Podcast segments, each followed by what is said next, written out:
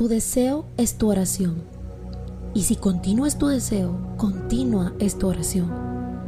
No en vano dijo el apóstol, orad sin cesar. Si no quieres interrumpir la oración, no interrumpas tu deseo. Tu deseo continuado es tu voz continuada.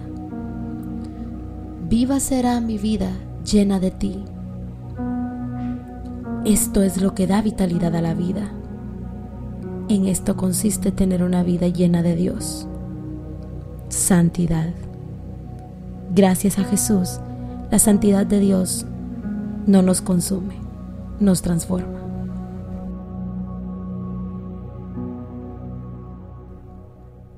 Estás aquí en el lugar correcto. Bienvenida al podcast de Eternamente Hija. Mi nombre es Carla Jamilet y es un enorme gusto poder acompañarte en este espacio en el que juntas vamos a aprender de Dios. Y bueno, vamos a darle continuidad a la serie El Gran Yo Soy, Dios es. Hoy estamos en el día número 2 y claramente, si escuchaste la introducción, te darás cuenta que vamos a hablar de un tema que probablemente te incomoda, que de pronto te provoca un poco de temor, claramente es la santidad. Ahora te pregunto, ¿qué piensas al escuchar la palabra santo? Tal vez tú vengas y lo vincules con la imagen de una persona moralmente buena. Y a pesar de que Dios sí es moralmente perfecto y bueno, esta palabra incluye más riqueza. Hay veces que lo enfocamos solo en bueno, no sé, quizá rápidamente cuando decimos santo pensamos en algo blanco, sumamente blanco, sin error, sin faltas, sin manchas, sin arrugas y demás. Pero la palabra santo significa único. Y claramente Dios es el único ser perfecto, es el único creador detrás de todo lo que existe. Él es único de ser capaz de crear todo un mundo lleno de belleza y de vida. Así que santidad trasciende a algo más allá. No es solo como esa espina de la rosa roja y hermosa que estás viendo y que temes tocarla por miedo a que te lastime. Hay veces que pensamos que la vida cristiana es algo similar. Pensamos que todo es bello. Claramente la presencia de Dios eh, te conforta, te ayuda, te anima, pero de pronto cuando empezamos a hablar de temas de santidad ya dices, oh, qué aburrido, eh, creo que no puedo con esto. Y muchas personas se desilusionan de la vida en Cristo solo con mencionar la palabra santidad. Pero hoy quiero que nos detengamos en el capítulo 6 de Isaías, versículo del 1 al 7. Hay un relato maravilloso y antes de que detengas este podcast, porque vamos a hablar de santidad, quiero que por favor analicemos este capítulo, donde el profeta se ve a sí mismo en una visión donde se encuentra ante la presencia de Dios y tiene miedo porque sabe que Dios puede consumirlo. Y vámonos a ver la expresión de Isaías justamente en ese momento y lo encontramos en el versículo 5. Yo estoy leyendo la traducción lenguaje actual, así que si tú la tienes a la mano puedes acompañarme.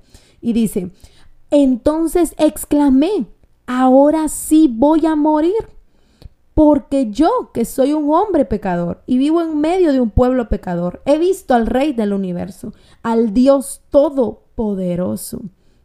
Imagínate ese momento de pánico de Isaías cuando se da cuenta que su vida corría riesgo porque justamente acababa de ver al rey del universo en una visión. Y Isaías viene, entra en pánico y dice, hoy sí voy a ser consumido mi vida acabó en este momento. Pero en el versículo 6 sucede algo. En este momento uno de los serafines voló hacia mí, dice en ese versículo. Traía en su mano unas tenazas y en ella llevaba una brasa que había tomado del fuego del altar. Y con esa brasa me tocó los labios y me dijo, esta brasa ha tocado tus labios. Con ella Dios ha quitado tu maldad y ha perdonado tus pecados quiero detenerme un momento aquí y preguntarte, ¿cuántas veces has estado en ese episodio de pánico como lo estuvo Isaías, diciendo, ahora sí me voy a morir? O diciendo, ahora sí mi vida acabó. O ahora sí Dios no, Dios no me va a aceptar. Dios ya ni siquiera quiere escucharme. Dios se ha decepcionado de mí. ¿Cuántas veces has estado en ese lugar? ¿O cuántas veces dices, bueno, ya cometí muchísimos pecados, de nada sirve que me arrepienta ahorita? Ya no, ¿para qué arrepentirme? ¿Para qué volver a la iglesia? ¿Para qué volver a congregarme? ¿Para qué orar? ¿Para qué quiero conocer a Dios si de todas formas me he equivocado un montón de veces? Quizá tú estés en esa situación. Quizás estés con un pánico como el de Isaías, diciendo, wow, hoy sí ya me voy a morir porque soy un hombre pecador. Soy una mujer pecadora. Pero quiero decirte que Dios tiene un plan. Y así como en la visión de Isaías, un serafín voló hacia él con una brasa y le tocó los labios y le dijo, Dios ha quitado tu maldad y ha perdonado tus pecados. Esa es exactamente la escena que nosotros podemos ver en el Nuevo Testamento. Cuando Jesús iba tocando a las personas que eran consideradas impuras. ¿Recuerdas tú esa escena cuando Jesús viene y sana a un leproso? Cuando Jesús viene y lleva sanidad a los ciegos, cuando Jesús sana a la mujer del flujo de sangre, cuando Jesús devuelve la vida a aquella niña que había muerto, cuando Jesús declaró una y otra vez sanidad y tocó a esas personas que en ese tiempo se consideraban impuras, a esas personas que nadie les daba valor por su situación y su estado actual. Jesús viene y los toca y les transmite su santidad y su poder. Al final podemos darnos cuenta que la santidad y su propósito no es consumirnos, no es señalarnos con un dedo enorme como estamos acostumbrados los seres humanos a hacerlo cuando alguien se equivoca y es una actitud que no transmite nada de Dios. ¿Será que ahora podemos ver la santidad de otra forma?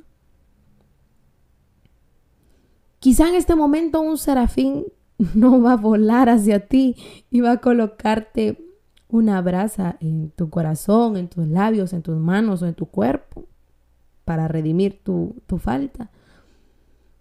Pero Jesús sí transforma tu vida y Jesús sí pagó el precio en la cruz del Calvario, derramó sangre, fue clavado, tuvo en su cabeza una corona de espinas y no solamente el sacrificio de la cruz, sino dejó el cielo para venir y tocarte, y no literalmente, pero sí tocar tu corazón y dejar ese maravilloso regalo de redención que nadie podrá darte. Ojalá tu percepción acerca de la santidad de Dios sea modificada.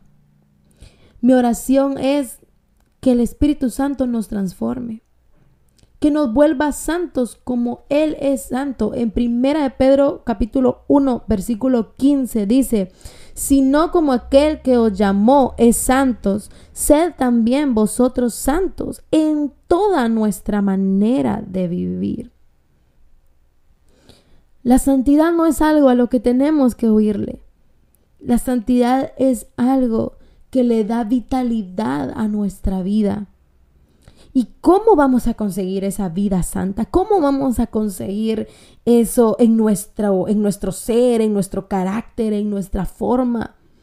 ¿Cómo se van a redimir esos pecados? Número uno, yendo a la cruz. ¿Será que solo hoy orando? ¿Será que solo hoy escuchando este podcast? No. Todos los días en oración, decirle a Dios que nuestra vida sea llena de Él y entonces, cuando no exista nada de nosotros y exista todo de Él, esa será una vida que constantemente irá transformándose una y otra vez, llenándose de Dios, llenándose de Dios. Te vas a equivocar, pero vas a la cruz, pides perdón y Dios te transforma. Y eso es santidad. Ser transformado, no ser consumido, no ser señalado, no ser incluso perseguido por, porque te equivocaste una y otra vez. Ser santo es abrir tu corazón a la transformación, admitir que no eres perfecto y darte cuenta que necesitas de un Dios tan santo como nuestro Dios, el Rey del universo, para poder tener entrada a ese lugar tan especial que está preparado para los que digamos sí a la santidad. Dios, yo declaro que eres todopoderoso y que tú eres santo. Gracias porque puedo confiar en tus atributos perfectos y descansar en que tu santidad me transforma porque eres bueno y eres mi Padre. Gracias por lo maravilloso que eres. Declaro que no hay nadie como tú y que tú, tu propósito no es consumirme, tu propósito no es acabar con mi vida y exterminarme. Si ese hubiera sido el plan, lo hubieras hecho desde que el hombre decidió pecar. Pero no, tú eres un Dios de nuevas oportunidades, tú eres un Dios de redención, tú eres un Dios que transforma. Y hoy, Señor, nos abrimos totalmente a ti, a la oportunidad de ser cambiados por el poder de tu santidad, a la oportunidad de ser cambiados por el poder de tu transformación. Jesús, yo sé que estás aquí perdonando nuestros pecados y dándonos una nueva oportunidad. En el nombre de Jesús.